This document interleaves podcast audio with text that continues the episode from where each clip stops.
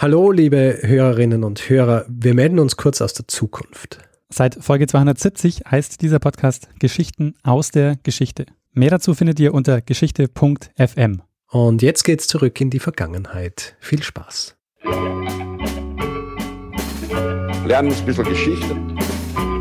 Lernen ein bisschen Geschichte, dann werden Sie sehen, Herr Reporter, wie das sich damals entwickelt hat. Wie das sich damals entwickelt hat. Hallo und herzlich willkommen bei Zeitsprung, Geschichten aus der Geschichte. Mein Name ist Daniel. Und mein Name ist Richard. Ja, wir sind zwei Astrodiker und wir erzählen jede Woche eine Geschichte aus der Geschichte.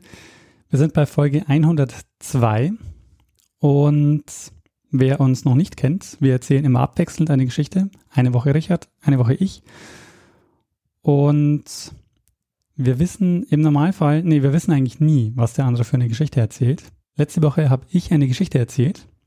Ja. Du hast eine Geschichte erzählt über, über äh, das Theremin bezü beziehungsweise den Erfinder des Theremin. Richtig. Und jetzt bin ich gespannt, worum es heute gehen wird. Was hast du heute dabei? Gut, ich habe heute auch wieder eine Geschichte aus dem 20. Jahrhundert dabei. Mhm. Du denkst ja jetzt so, hm, schlechter Mix plötzlich äh, schon wieder 20. Jahrhundert. Aber diesmal ist es ein relativ spätes 20. Jahrhundert.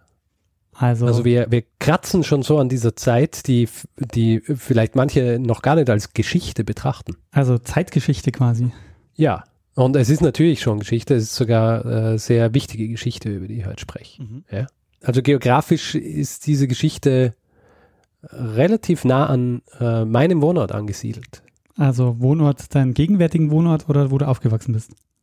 Mein Wohnort. also da, ich, wo ich wohne. also nicht mein ehemaliger Wohnort im Westen Österreichs, ja. sondern hier in Wien, ja, in der Nähe Wiens. Eigentlich. Alles klar. Ja. Fangen wir aber von Anfang an an. Sagte die Sicherungsanlage Typ SZ100 was? Die Sicherungsanlage SZ100. Äh, nee, keine Ahnung. Gut. Diese, Sicher diese Sicherheitsanlage Typ SZ100 war jene Sicherheitsanlage, die die Grenze zwischen Österreich und Ungarn gesichert hat. Ist äh, ein äh, recht ausgeklügeltes System gewesen, äh, natürlich auch viel äh, Stacheldraht, ja, Stacheldraht und zwar, du weißt jetzt, okay, wenn ich spreche, ähm, von der Sicherung der Grenze Österreich-Ungarn. In was für einer Zeit befinden wir uns ungefähr? Also wir befinden uns im äh, Kalten Krieg, also Nachkriegszeit, nach 45 bis halt 89 oder so. Richtig. Während des, ähm, also das, was diese Sicherungsanlage eigentlich ist, ist Teil des Eisernen Vorhangs. Mhm. Ja? Also dieser eiserne Vorhang, der durch, durch ganz Europa gegangen ist. Und im Jahr 1988 war diese Sicherungsanlage technisch schon, schon recht veraltet. Äh, sie haben zum Beispiel auch das Problem gehabt, dass der Stacheldraht, den sie verwendet haben, dass sie Probleme gehabt haben, diesen Stacheldraht zu kriegen, weil dieser rostfreie Stacheldraht in der Sowjetunion, wo er eigentlich hergestellt worden ist, nicht mehr hergestellt worden ist. Das heißt, sie haben diesen Stacheldraht aus dem Westen importieren müssen also am 28. Februar 1988 ist in Ungarn beschlossen worden, dass man dieses System abbauen wird. Und nach einer geheimen Übung, wo teilweise schon Systeme von diesem System abgebrochen worden sind, ist dann am 2. Mai 1989 bei einer Pressekonferenz in Ungarn das Ganze eben vor Journalisten und Journalistinnen verlautbart worden. Manche erinnern sich vielleicht, dass dann am 28. Juni 1989 von dem damaligen österreichischen Außenminister Alois Mock und dem damaligen ungarischen Außenminister Jula Horn, der dann später auch Ministerpräsident Ungarns worden ist, der eiserne Vorhang demonstrativ zerschnitten worden ist. Ja. Und es ist eine, hat geheißen, es gibt jetzt eine Frist bis zum, dass bis zum 1. Jänner 1991 dieser gesamte, ähm, also dieses ganze System abgebaut werden sein soll. Schlussendlich, wie wir heute wissen, hat sich das Ganze natürlich dann ein bisschen anders entwickelt. Ja? Und dass es sich anders entwickelt hat und äh, warum es sich auch anders entwickelt hat, dazu hat es einige äh, Events gebraucht und über einen dieser Events sprechen wir heute. Mhm. Das Ganze fängt an am 20. Juni 1989, wo bei einem Empfang äh, in Debrecen, wo Otto Habsburg gesprochen hat. Otto Habsburg äh, für alle außerhalb Österreichs Otto von Habsburg. Ja. Der war damals Mitglied des Europäischen Parlaments für die CSU. Mhm. Ja.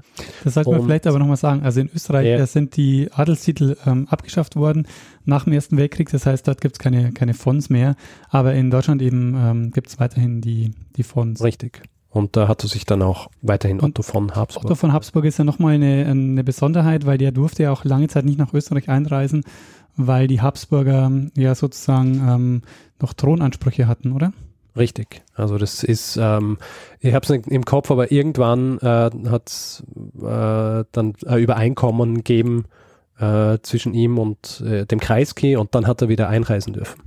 Aber auf jeden Fall bei diesem Empfang des Otto Habsburg in Debrecen in Ungarn äh, kam einem äh, gewissen Ferenc Meseros die Idee, dass man über diese Schwierigkeiten des Abbaus, ja, also dieses, äh, dieses, äh, diese Anlage und auch darüber, was dann zum Beispiel mit der Berliner Mauer passieren wird, weil alle davon ausgegangen sind, dass die Berliner Mauer trotzdem stehen bleiben wird, äh, dass man dieses Gespräch, das bei diesem Empfang äh, ent, entfacht wurde, dass man das vielleicht an einem anderen Ort weiterführen könnte, ja, symbolisch. Mhm.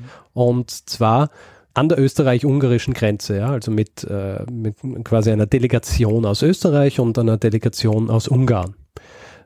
Dann hat sich so gedacht, ja, da kann man dann Speck braten und äh, dann kann man so ein Picknick machen und diese äh, Personen von beiden Seiten des Zauns treffen sich und, und sprechen über diese Situation und veranschaulichen das Ganze natürlich auch dabei ist eine Idee gewesen, die ihm da gekommen ist.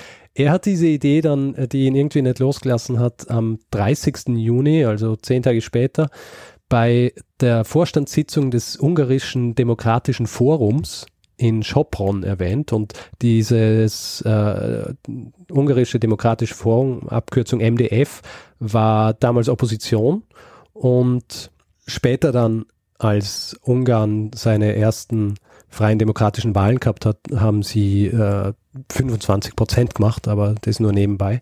Auf jeden Fall damals Opposition und er hat es dann eben dort vorgeschlagen bei dieser Vorstandssitzung und es hat ihn eigentlich niemand wirklich so ernst genommen mit dieser Idee, weil es halt ein bisschen eine komische Idee war. Und die einzige Person, die ihn dort ernst genommen hat, war äh, Maria Philipp. Und Maria Philipp ist ein Gründungsmitglied des äh, MDF, also dieses äh, Demokratischen Forums gewesen. Sie hat sich aber gedacht, dass es wahrscheinlich sinnvoll wäre, dass man den Kreis der Anwesenden ein bisschen erweitert, weil sie gefunden hat, dass es eventuell ein bisschen ein komisches Bild ergeben würde, wenn sich der der Otto Habsburg, der Mitglied einer ehemaligen, also eines ehemaligen Herrschergeschlechts ist und Mitglieder der ungarischen Opposition so an der Grenze treffen würden. Ja. Äh, sie war damals die Organisatorin des sogenannten Lagers der Schicksalsgenossen, das äh, so ein, eine, ein, Verbund war aus eben diesem MDF, aus dem Bund äh, junger Demokraten, aus dem Bund freier Demokraten, der Demokratischen Gewerkschaft der wissenschaftlichen Mitarbeiter und dem Verbund der Pfadfinder. Ja. Äh, dieses, also dieses Lager der Schicksalsgenossen, da hat sie sich gedacht, dieses Picknick wäre eigentlich äh, gut geeignet als Abschlussveranstaltung dieses Lagers, das am äh, 20. August äh, stattfinden sollte. Wie bei vielen solchen, ähm, solchen Veranstaltungen haben sie sich überlegt, wer die Schirmherrschaft dafür übernehmen könnte. Und äh, naheliegend war das äh, so von österreichischer Seite, dass die Schirmherrschaft Otto äh, Habsburg übernimmt mhm. und auf ungarischer Seite Imre Poschgoy, der damalige Ministerpräsident. Mhm. Und sie haben diese Idee dann äh, ein bisschen weiter weitergeführt und haben dann auch bei Poschgoy angefragt und der hat relativ schnell seine Zustimmung dazu gegeben und hat gemeint, ja, äh, macht er und auch Otto Habsburg hat äh, am 10. Juli dann zugestimmt zu diesem Plan. Ja. Ähm, zu diesem Zeitpunkt ist dann auch der, der eigentliche Zeitpunkt des Picknicks noch einmal geändert worden, weil ursprünglich war ja der 20. August geplant, aber Sie haben sich dann äh, gedacht, es ist besser, wir machen es am 19. August, weil der 20. August ist der Staatsfeiertag und äh, das Ganze hätte sich nicht überlappen sollen. Und gleichzeitig haben sie sich auch auf einen Namen für, für dieses Picknick geeinigt. Und zwar haben sie es Pan-Europäisches Picknick genannt. Mhm. Jedenfalls, sie haben äh, zu diesem Zeitpunkt dann also den Zeitpunkt gehabt, an dem stattfinden soll und sie haben auch, sie haben auch einen Namen gehabt was sie allerdings äh, noch nicht wirklich gehabt haben, war ein Ort, wo das Ganze stattfinden soll. Also weil die äh, österreichisch-ungarische Grenze ist ja lang. Mhm. Und ähm, es waren dann auch nur noch ungefähr eineinhalb Monate bis zu diesem Termin. Ja.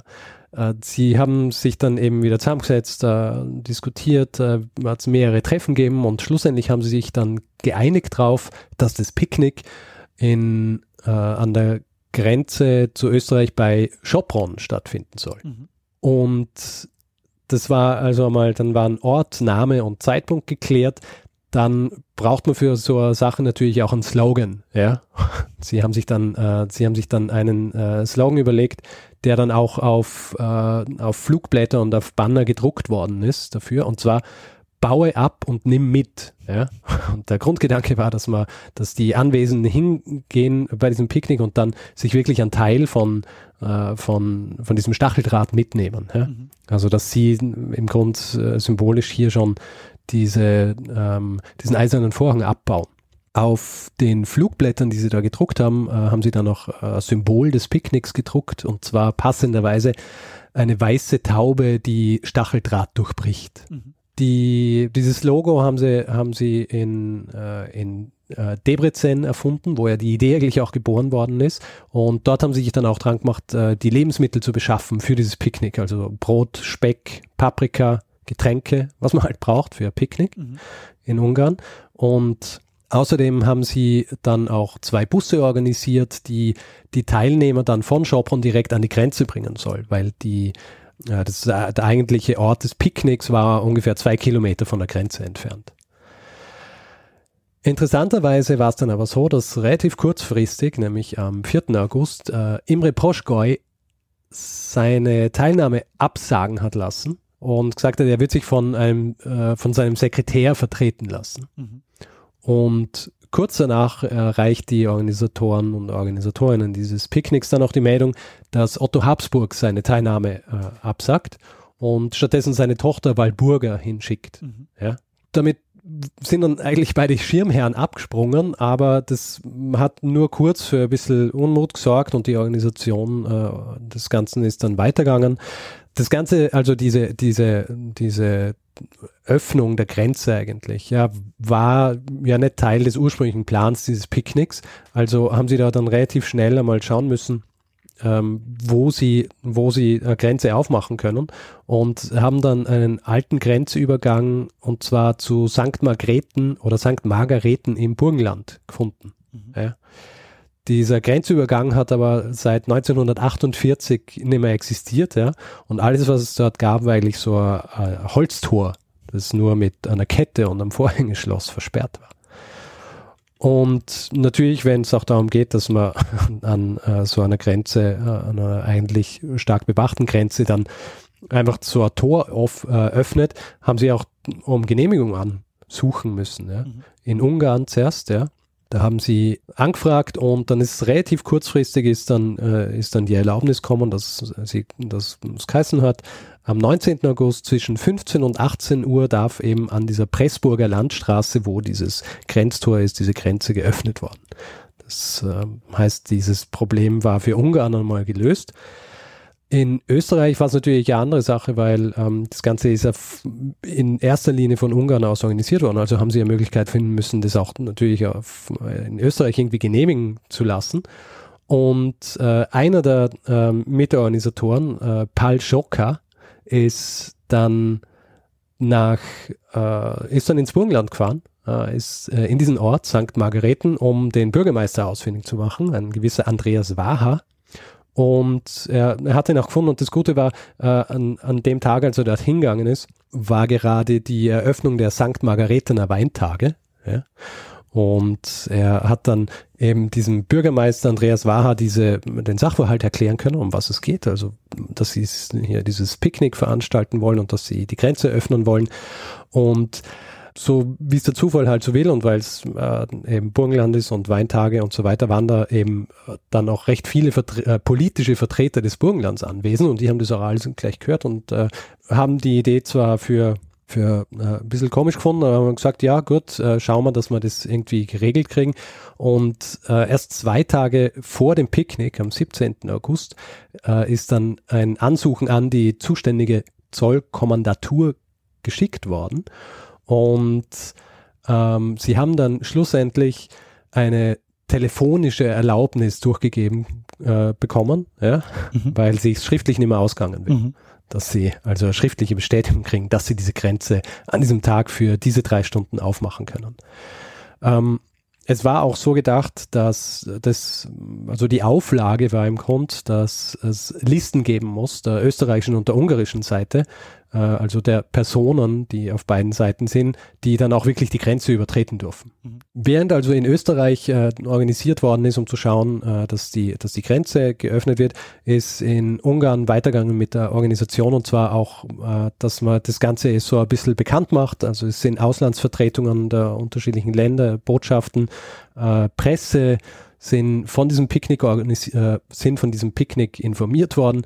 Es haben sich dann auch äh, recht viele internationale äh, Fernsehstationen und ähm, internationale Presseoutlets haben sich gemeldet, sind dann haben dann auch äh, gesprochen mit den Organisatoren schon im Vorfeld, also Interviews geben und so weiter. Und das Ganze ist also dann in relativ kurzer Zeit äh, sehr gut organisiert worden und ist auch relativ viel in den Medien vorkommen, im Vorfeld schon. Und dann am Tag, am, am 19. August, ähm, als äh, sich dann alle getroffen haben, hat das offizielle Programm um 14 Uhr stattgefunden und zwar äh, um 14 Uhr begonnen und zwar mit einer Pressekonferenz auf der Terrasse des Hotels äh, Löwer. Und während diese Pressekonferenz stattgefunden hat, passiert am Grenzübergang, das, wofür das paneuropäische Picknick heutzutage eigentlich so bekannt ist. Ja. Mhm. Warum es auch wirklich äh, so in die Geschichte eingegangen ist. Es, während also diese Pressekonferenz stattgefunden hat und, und vorher schon so gegen Mittag herum haben die die Grenzwachbeamten, die österreichischen und die ungarischen, haben äh, nochmal dieses Tor kontrolliert. Ja. weil äh, es ist äh, darum gegangen, dass da so ein symbolischer Akt stattfinden hätte sollen, dass dieses Tor, äh, wo ein Vorhängeschloss dran ist, dass dieses Vorhängeschloss auf, äh, aufgeschlossen wird, die Kette entfernt und dann dieses morsche Tor aufgezogen wird. Mhm. Ja. Ähm, allerdings war es so, dass dieses Vorhängeschloss schon gestohlen worden ist und sie sich dann ein neues Vorhängeschloss suchen haben müssen.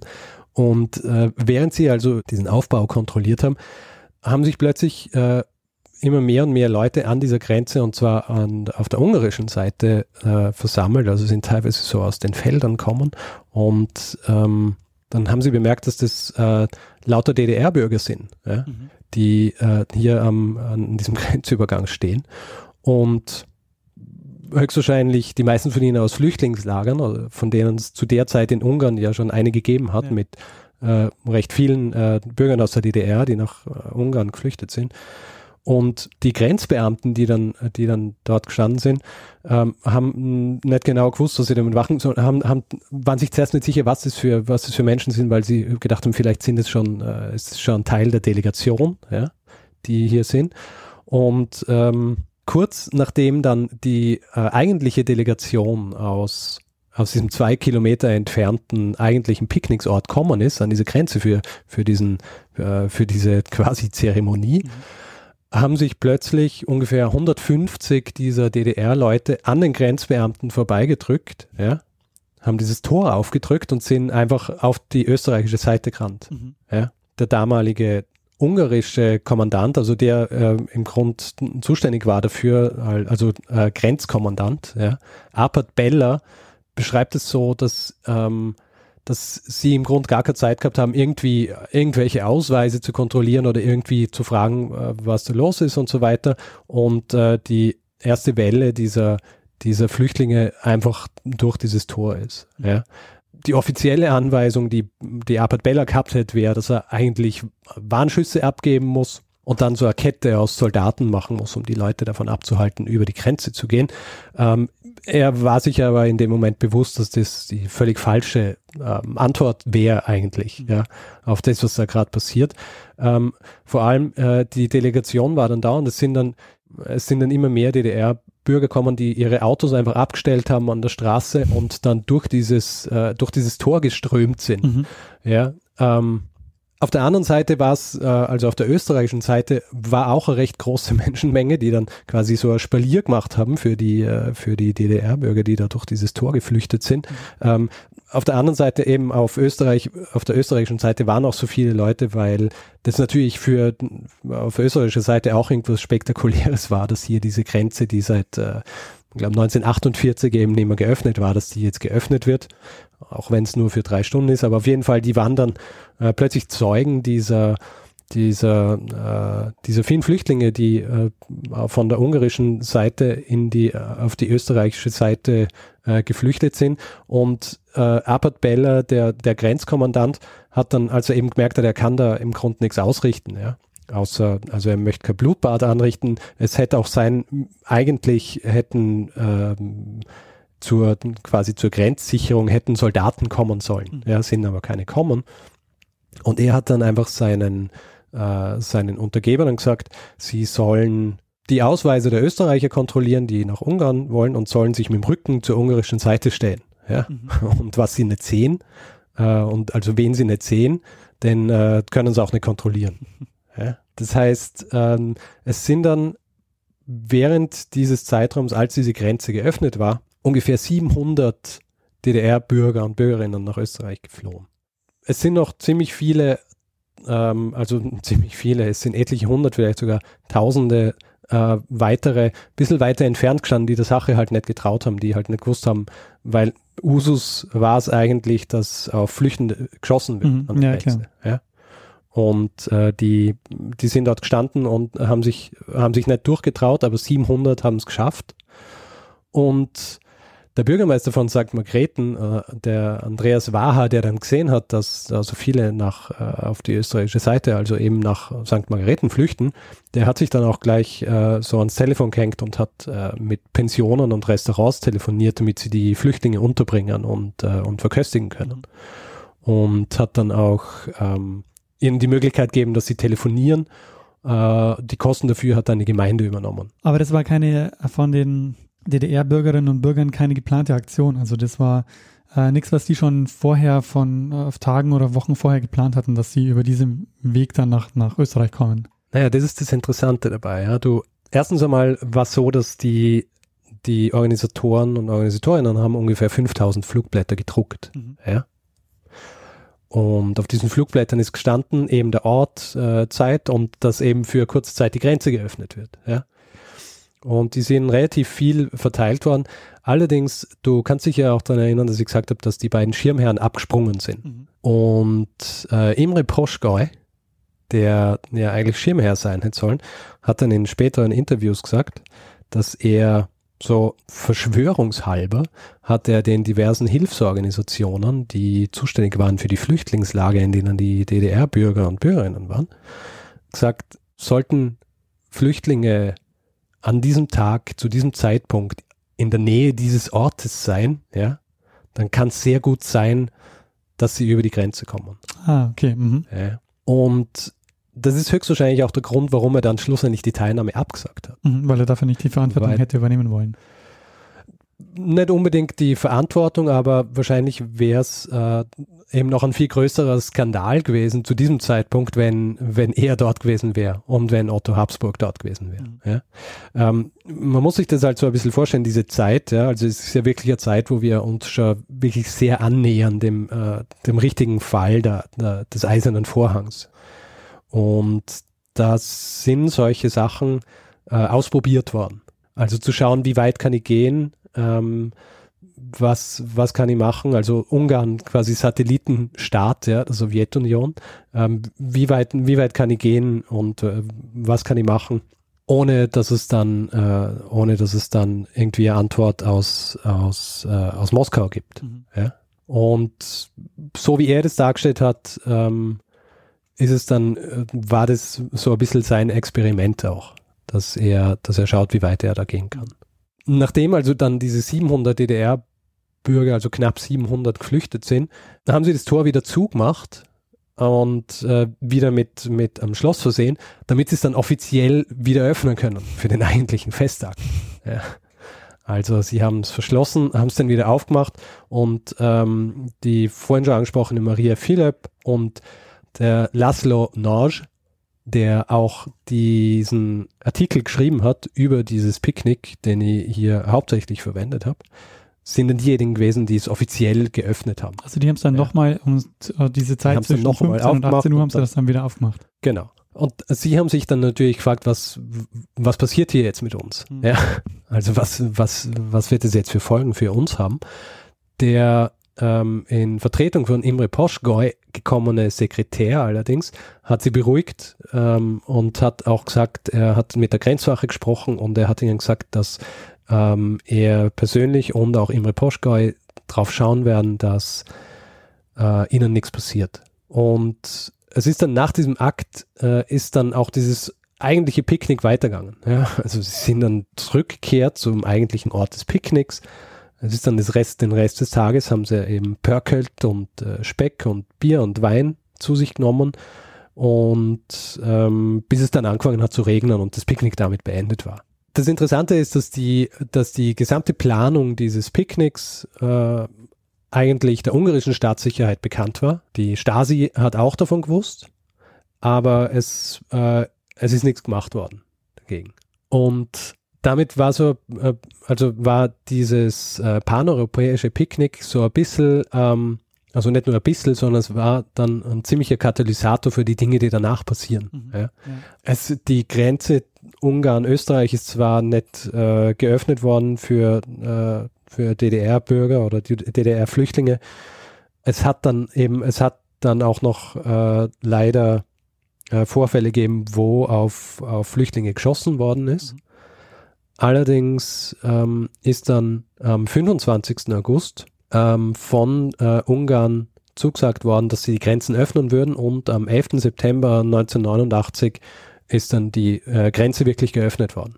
Also ungefähr 20 Tage danach. Mhm. Und ab diesem Zeitpunkt, bis dann äh, die eigentliche Mauer gefallen ist, äh, sind über 100.000 DDR-Flüchtlinge dann von Ungarn nach Österreich äh, geflüchtet. Also die, die, die Grenzöffnung Ungarns ähm, am 11. September war natürlich nicht in erster Linie zurückzuführen auf dieses paneuropäische Picknick, aber es war auf jeden Fall was, was die Entwicklung ähm, schon begünstigt hat. Mhm.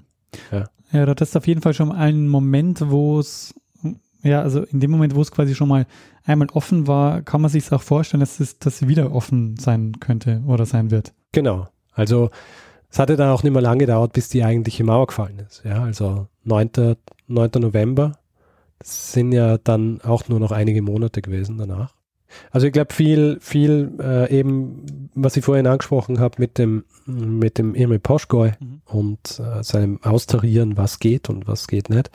Äh, ich glaube viel, viel in diesen, in diesen Monaten war wirklich sowas, mhm. ja, wo niemand wirklich gewusst hat, äh, soll man jetzt diesen Schritt gehen? Niemand wollte wollt derjenige sein, der entgeht und niemand wollte aber auch irgendwie so dezidiert dagegen äh, sein und äh, dann ist es eben zu solchen Dingen gekommen.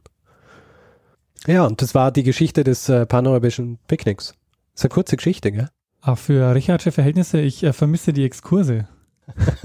ja, ich habe mir extra, ich hab mir extra zurückgehalten, weil ähm, gerade bei so zeitgeschichtlichen Sachen kann man eben so wahnsinnig viele Exkurse machen, deswegen habe ich äh, das gleich irgendwie äh, weglassen. Also vor allem äh, bei so zeitgeschichtlichen Dingen, äh, glaube ich, ist es gar nicht nötig, so viele Exkurse zu machen, mhm. weil, äh, weil viel den Leuten eh bekannt ist. Ja, und ich meine, das ist ja auch wahrscheinlich was, was einige mh, Zuhörerinnen, Zuhörer ja auch miterlebt haben. Ja, also mehr als mehr als wir, ja. also ihr zumindest. Ja. Ja, also ich kann mich jetzt nicht, also aktiv schon ein bisschen was erinnern, aber auch nicht so, so richtig. Also an den Mauerfall kann ich mich erinnern. Das war, das war natürlich schon ein Riesenthema, aber ich war, wie alt war ich denn? 89. Willst du jetzt dein Alter hier nicht öf öffentlich machen, oder was? Ich war noch ein kleiner Junge. ja, ich war, ich war auch noch ein kleiner Junge, ja. Also, ähm, na, kann mich nicht erinnern. an das paneuropäische Picknick. Mhm. Natürlich an, an, die Bilder dann von, vom Mauerfall schon, ja. aber die, die Bedeutung des Ganzen war mir natürlich nicht so bewusst. Ja, das ist natürlich auch wahnsinnig äh, tragisch jetzt aus der gegenwärtigen Perspektive, wenn man sich überlegt, das war die österreichisch-ungarische Grenze ähm, noch vor 25 Jahren. Und wenn man sich überlegt, ja. was äh, seit irgendwie zwei Jahren an der ungarischen Grenze ja. passiert, das ist echt, äh, echt ein Wahnsinn. Ja, die Menschheit wird halt nicht gescheiter. Ja, aber wenn man halt jetzt sieht, was quasi vor 25 Jahren schon mal möglich war, ja. dann ist es halt umso, umso tragischer. Aber ich finde, also, ich finde die Geschichte deswegen auch irgendwie so lustig, also so lustig, so, ähm, so interessant auch, weil es wirklich so, so eine Idee war, die in so einer, so einer kleinen äh, Ortsgruppe quasi ja, von der mhm. Opposition geboren worden ist. Und das Ganze hat sich dann einfach so, ähm, hat sich dann so, so ein bisschen ver, ver, verselbstständigt und äh, ist dann wirklich zu so einer Art ähm, Versuchs, also zu einem Experiment worden eigentlich. Das ist wahrscheinlich auch genauso ein, ähm, so, eine, so ein gutes Beispiel dafür, wo du keinen Masterplan in dem äh, in dem Sinne haben kannst, sondern dass du, dass sich das so Stück für Stück entwickelt und äh, in dem Fall, ähm, also dass sich so das eine aus dem anderen ergibt und du halt immer mal wieder so ein bisschen so ein Machtvakuum im Grunde ähm, damit ausnutzen kannst und zufällig dann eben diese Entwicklung nimmt. Ja, absolut. Also es ist auch so, dass, äh, dass so äh, manche dieser Organisatorinnen und Organisatoren oder auch äh, Anwesende haben gesagt, dass sie äh, schon irgendwie damit gerechnet haben, dass irgendwas passiert. Mhm. Ja? Also es ist ja schon, ähm, es ist ja schon so ein ziemliches Ereignis gewesen und die Möglichkeiten, was alles passieren kann, ja, die hat es ja viele gegeben. Ja? Ähm, aber damit hat wahrscheinlich niemand so gerechnet, ja, dass das dann wirklich zu so einer, zu so einer Massenflucht wird. Also Massenflucht, äh, 700 Leute, aber das ist jetzt nicht so viel, aber es ist trotzdem, also verglichen mit dem, was, mit der Menge der Personen, die in, in den Flüchtlingslagern waren. Aber ähm, es ist schon recht viel und ist halt dann schon äh, eine spezielle Geschichte gewesen. Ja, und das war wahrscheinlich mit einer der ersten Fälle, wo der eiserne Vorhang mal offiziell offen war, oder? Wahrscheinlich. Also ja. so viele ähm, Aktionen wird es da nicht gegeben haben. Ja, Richard, ähm, dann würde ich sagen, ist, äh, mach, mal, mach mal den Sack zu hier. Machen wir den Sack zu. Also vielen, vielen Dank für äh, die Geschichte. Finde ich sehr spannend. Machen wir Feedback-Blog. Also Feedback-Blog. Wer Feedback geben will zu dieser Episode oder auch anderen, kann das entweder über Twitter machen. Twitter.com slash Zeitsprung.fm oder auf unserer Website zeitsprung.fm oder auch auf Facebook. Facebook.com slash Zeitsprung.fm und natürlich auch per E-Mail äh, feedback at zeitsprung.fm. Und wer will, kann uns auch bewerten, Sterne geben etc. Entweder auf iTunes, wer Apple-Geräte verwendet, oder auf panoptikum.io. Die Links dazu sind wie immer in den Show Notes. Außerdem gibt es die Möglichkeit, uns finanziell zu unterstützen. Äh, wir haben PayPal und Flatter auf der Seite und freuen uns über alle, die uns ein bisschen was äh, in den Hut werfen und uns äh, finanziell unterstützen. Diesmal bedanken wir uns bei Dagmar, Martin, Sabine, Henning, Maurice, Sebastian, Viktor, Dirk, Stefan, André und Eike. Ja, also ähm, vielen, vielen Dank für ähm, eure Unterstützung. Das äh, freut uns wirklich sehr. Absolut. Übrigens, ähm, den Hinweis zu dieser Geschichte, beziehungsweise das wohl interessant wäre, um einmal über diese Geschichte zu sprechen, kommt von Andreas. Ja, der hat mir ein Mail dazu geschrieben. Ist auch übrigens auf äh, Reddit jemand, der uns immer wieder mal erwähnt mit unseren Episoden. Das ist äh, sehr nett.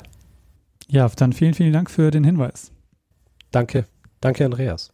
Ähm, ja, ich würde sagen, dann ähm, gehen wir einem, das letzte Wort, der heute eh schon erwähnt wurde. Ja, der ja quasi ähm, ja? das Ganze live miterlebt hat.